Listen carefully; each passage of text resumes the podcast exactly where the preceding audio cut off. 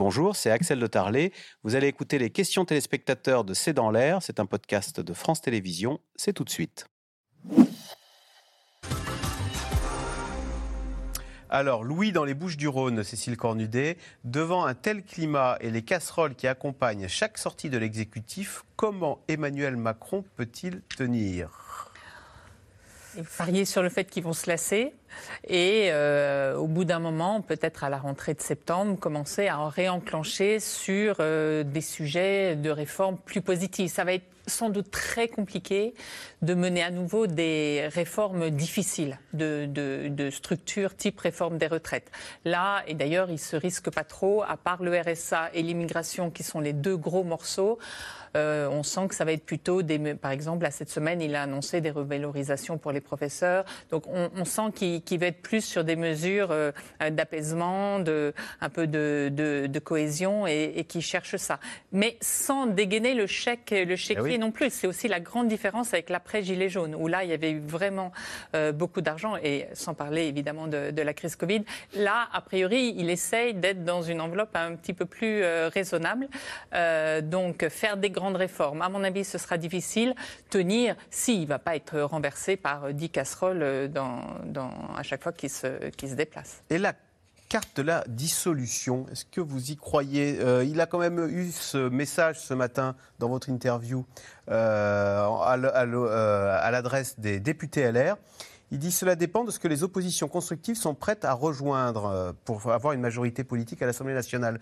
Sous-entendu, si vraiment je n'arrive à rien, est-ce qu'il peut jouer la carte de la dissolution Aujourd'hui, il n'y a aucun intérêt mm. à ça. Euh, toutes les projections, euh, Frédéric est mieux placé que moi pour le dire, mais ce serait catastrophique. Ce n'est pas 40 députés qui lui manqueraient, je ne sais pas, c'est peut-être 80, donc euh, ce, serait, euh, ce serait pire que tout. Donc a priori, il n'est pas prêt à la jouer euh, maintenant. Peut-être à un moment, on voit qu'il réfléchit beaucoup au tournant de 2024. 2024, il y a les élections européennes qui pourraient être assez favorables quand même pour lui, et surtout les JO qui peuvent remettre une autre atmosphère dans le pays. Si à ce moment-là, en plus, il y a des résultats économiques, moins d'inflation, peut-être qu'il aura un petit peu d'air politique et tenter un coup à ce moment-là.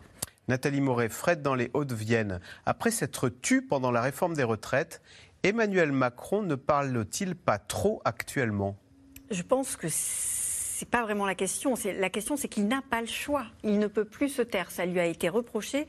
Et je pense qu'à l'inverse, s'il restait emmuré dans l'Élysée, on dirait mais comment ça se fait qu'il dit rien, etc. Il est dans un tel niveau d'impopularité, il y a tellement euh, euh, d'intensité contre lui qu'il est obligé d'aller au charbon, de rencontrer les gens et d'essayer de, s'imposer comme ça. Frédéric Dabi, question de Grégoire dans l'Allier.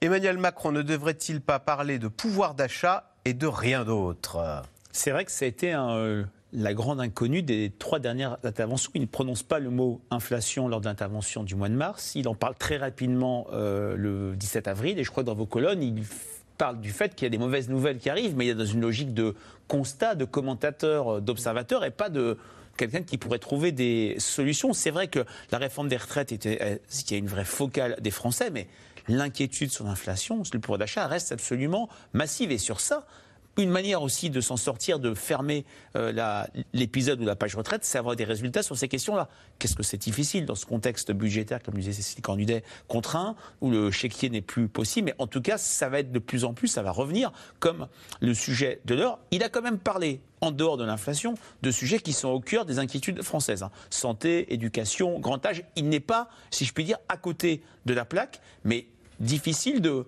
réenchanter euh, le politique, de, de, montrer que lui, comme président, lui président, peut changer la vie, peut peser sur le cours des choses s'il n'aborde pas le sujet le plus euh, brûlant de l'heure. Et je partage ce que dit votre euh, téléspectateur. Grégoire, dans Alors, à sa décharge, il invite les syndicats, les partenaires sociaux à une grande négociation sociale sur le travail et sur le pouvoir d'achat, sans tabou ni limite. Donc dès qu'ils veulent, ils peuvent commencer euh, ce travail. Et c'est vrai qu'aujourd'hui, il devancerait en mettant des propositions de pouvoir d'achat sur la table. On dirait, bah alors, oui, la place à la négociation?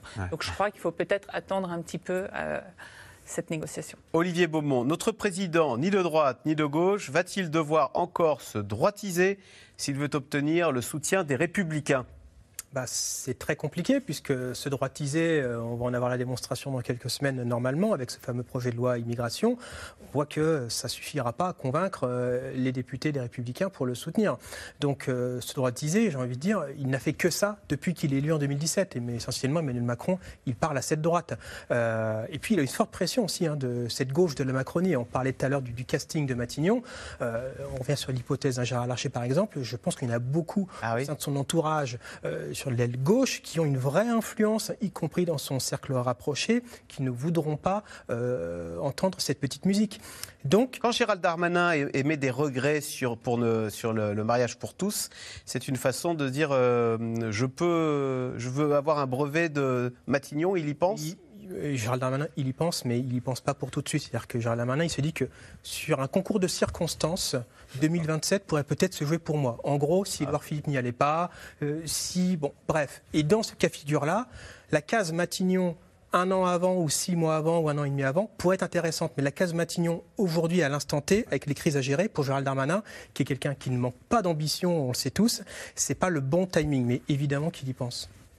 Euh, la loi sur l'immigration pourrait-elle être adoptée en ayant recours au 49.3 C'est Fred en Haute-Vienne qui pose la question. Oui. En tout cas, Gérald Darmanin, il y a eu une réunion de ministres avant l'allocution d'Emmanuel Macron lundi dernier. Euh, Gérald Darmanin a dit pourquoi pas l'adopter par le 49-3. Aurore Berger, la présidente du groupe des députés à l'Assemblée, a dit oui, pourquoi pas. Euh, Elisabeth Borne a mangé son chapeau. Étaient absolument consternée et Emmanuel Macron n'a pas euh, clos le débat. Donc ça peut encore. Après, politiquement, ce sera très très lourd à porter. Bien, merci beaucoup d'avoir participé à cette émission. Bonne soirée sur France 5.